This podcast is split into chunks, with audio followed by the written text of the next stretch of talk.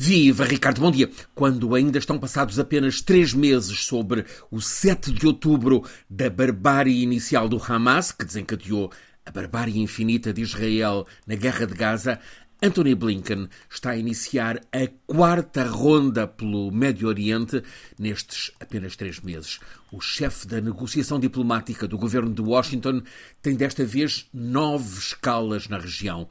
Tanto o facto de esta ser a quarta ronda como o número de escalas 9 evidenciam a inquietação, não só com o que está a acontecer, como os receios pelo que está para vir. Blinken começa em Israel, faz questão de ir logo a seguir a Ramallah falar com quem continua a representar a autoridade palestiniana.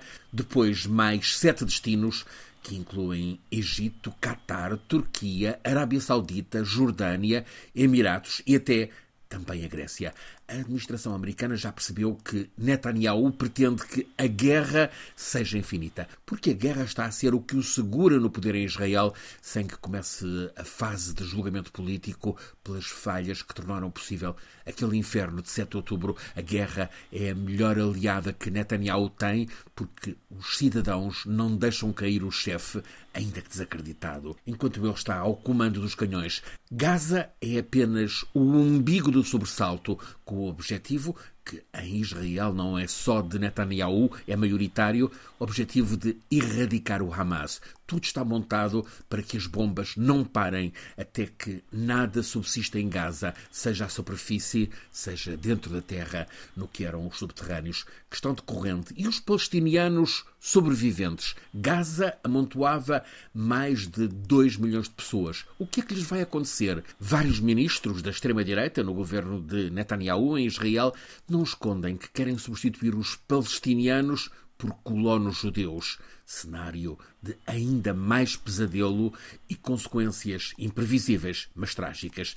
O plano Netanyahu de erradicação do Hamas implica eliminar os chefes, os estrategos do 7 de outubro, mas estes estão no Líbano, no Catar, no Irão, na Turquia, portanto têm o privilégio que não tem o povo da Palestina. Israel já foi nesta última terça-feira a Beirute para matar o número 2 da estratégia militar do Hamas.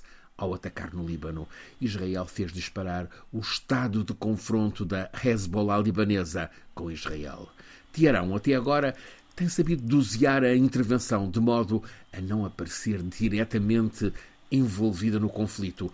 Mas ontem de manhã, na capital iraniana, após os mortíferos atentados na véspera no cemitério dos mártires em Kerman, o presidente Raisi foi aclamado pela multidão quando gritou com fúria que prevenia o regime sionista, é assim que no Irão falam de Israel, clamou que o regime sionista iria pagar preço muito caro por esse crime e que iria arrepender-se muito por o ter cometido. Horas depois, o autodenominado Estado Islâmico, ISIS, na sigla em inglês, reivindicava a autoria desses atentados no cemitério dos mártires do Irão. Afinal, não tinha sido Israel. Mesmo assim, o Irão não corrigiu a acusação. E ficámos lembrados que também há neste cenário o terrorismo do Estado Islâmico de matriz sunita inimiga do Ocidente, mas também do xiismo iraniano. Ao ritmo das últimas 72 horas, o alerta para o Médio Oriente subiu ao nível máximo. Vai ser complicado para a diplomacia limitar a guerra, que já está tremenda,